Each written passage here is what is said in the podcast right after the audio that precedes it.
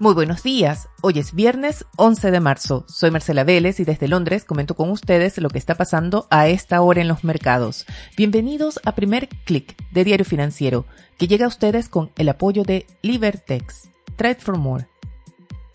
Bienvenidos. La última sesión de la semana comienza con movimientos bastante interesantes en Europa y también en Asia. Pero antes de ir a los mercados, déjenme recapitular o resumir cuál es la situación que tenemos actualmente en la guerra en Ucrania. A esta hora los líderes europeos han comenzado ya a reunirse en el Palacio de Versalles. La discusión tendrá varios puntos importantes. Uno de ellos es qué hacer ante la solicitud de Ucrania para acelerar su integración a la Unión Europea.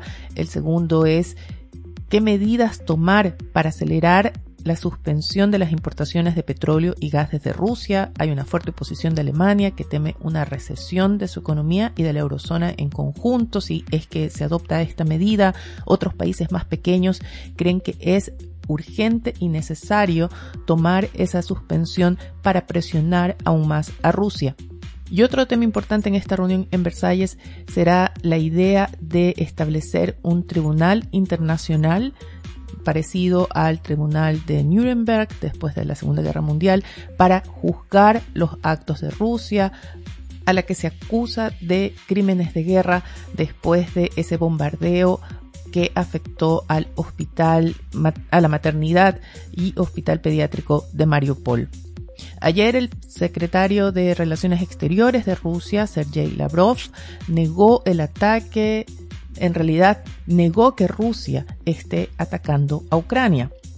Si hay algo que quedó claro con las declaraciones de Lavrov ayer es que no parece haber una salida diplomática en el corto plazo, pues hay varias señales de que Rusia se está preparando para un largo conflicto.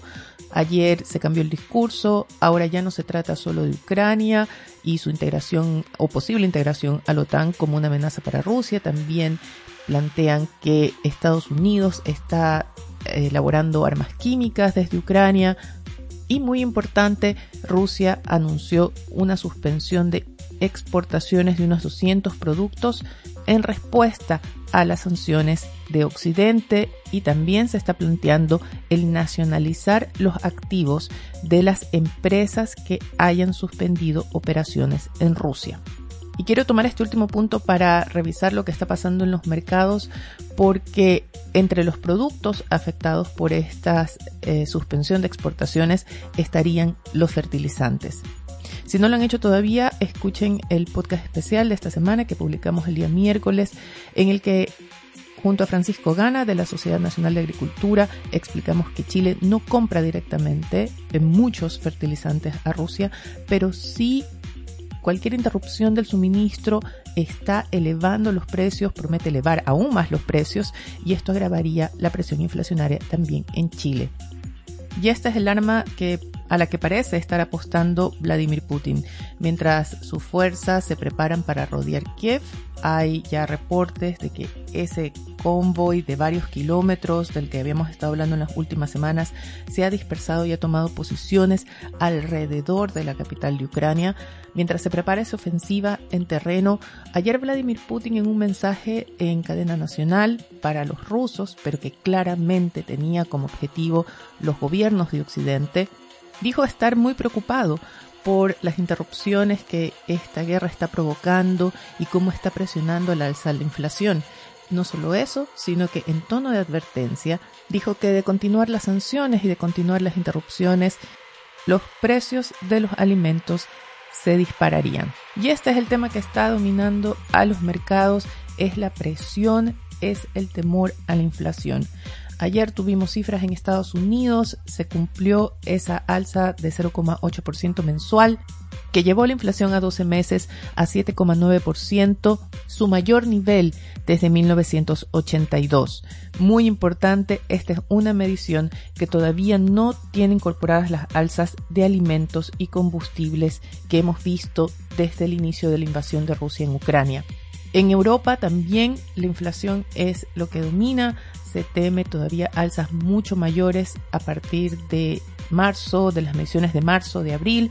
Ayer la presidenta del Banco Central Europeo, Christine Lagarde, anunció que comenzarán a retirar su estímulo cuantitativo, comenzarán a reducir el programa de compra de bonos con la idea de terminarlo hacia el tercer trimestre, pero evitó comprometer alzas de tasas de interés, esto debido al recorte de proyecciones que ya se está haciendo para la economía europea. Se considera que esta será la región más afectada por la guerra. Y el propio Banco Central Europeo recortó su proyección de crecimiento para la eurozona de 4,2% a 3,7% para este año. Con todo esto y con la Reserva Federal en la mira, tiene su reunión la próxima semana, es esperada reunión de marzo en la que se espera haya un alza en la tasa de interés. Con todo esto, los mercados están teniendo una sesión más bien mixta hoy. Vemos a esta hora que las alzas en las acciones europeas y las alzas en los futuros de Wall Street comienzan a ganar fuerza, comienzan a ampliarse. El Stocks 600 que estaba con un alza de 0,2, 0,3% hasta hace unos minutos avanza ya 0,65%. Lo mismo sucede con los futuros de Wall Street que estaban más bien planos al inicio de la sesión europea.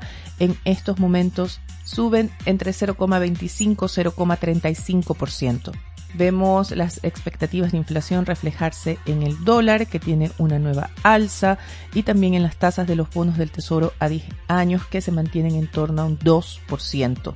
¿Qué pasa en los commodities? Tenemos una nueva sesión al alza para el petróleo, pero de alzas más moderadas. En estos momentos sube en torno a un 1%. El barril de WTI se ubica en 107 dólares pero hay que advertir que ha recortado los avances a medida que ha avanzado la sesión europea, así que podríamos ver más tarde alzas incluso menores o, por qué no, un cambio de tendencia.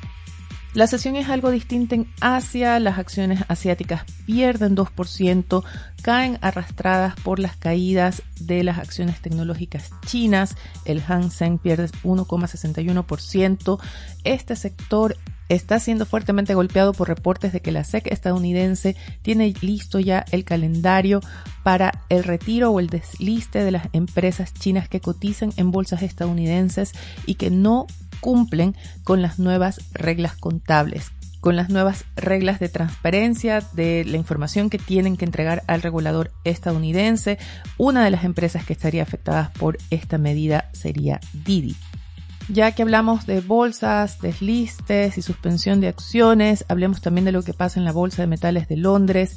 El commodity que realmente llama la atención en esta sesión es el níquel. Sus transacciones siguen suspendidas y van a escuchar mucho hablar de la Bolsa de Metales de Londres por estos días, sobre todo si ustedes siguen la información financiera, porque hay crecientes críticas a esta decisión de suspender las transacciones porque no se deben a un problema técnico, no se debe a un problema de mercado, sino a la decisión de proteger a un trader chino, un multimillonario trader chino, que tiene posiciones cortas contra el níquel por unos 2 mil millones de dólares.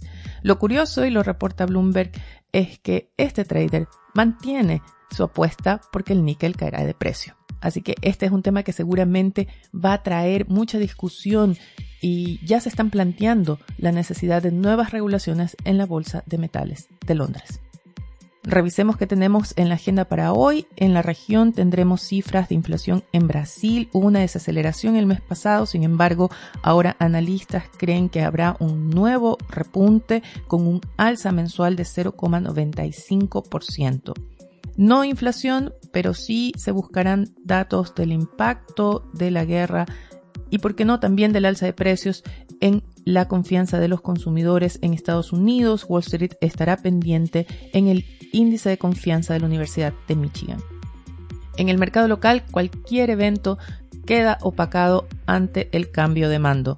Chile comienza una nueva etapa Así lo explica Diario Financiero en un acertado análisis que publica en su edición de hoy. Es uno de los titulares de la edición y en él se explica el cierre de etapa que significa la llegada de Gabriel Boric a la moneda y el fin, el cierre de etapa del tablero político de los últimos 32 años. Financial Times también le dedica un nuevo artículo a Gabriel Boric y a las esperanzas de sus seguidores. Y, muy importante, The Economist hace un análisis de la nueva ola de presidentes de izquierda que llega a América Latina que se prevé que también ganarán las próximas elecciones, en el caso de Brasil, de Colombia, pero advierte que es muy diferente a esa ola rosa que lideraron en su momento Hugo Chávez y Lula da Silva, The Economist plantea que estos nuevos líderes de izquierda son muy diferentes entre sí o tienen diferencias entre sí y mucho más importante, la situación económica que van a enfrentar sus países es mucho más complicada. Si quieren leer más, coloco los links tanto al artículo de Financial Times como a The Economist en el newsletter de hoy. Otros titulares de la edición de hoy de Diario Financiero, en uno de ellos se recoge la alza en las proyecciones del IPC que hace el mercado y otro, el remesón en la industria legal chilena tras la separación del estudio Pofilmir y Alvarez Hanna.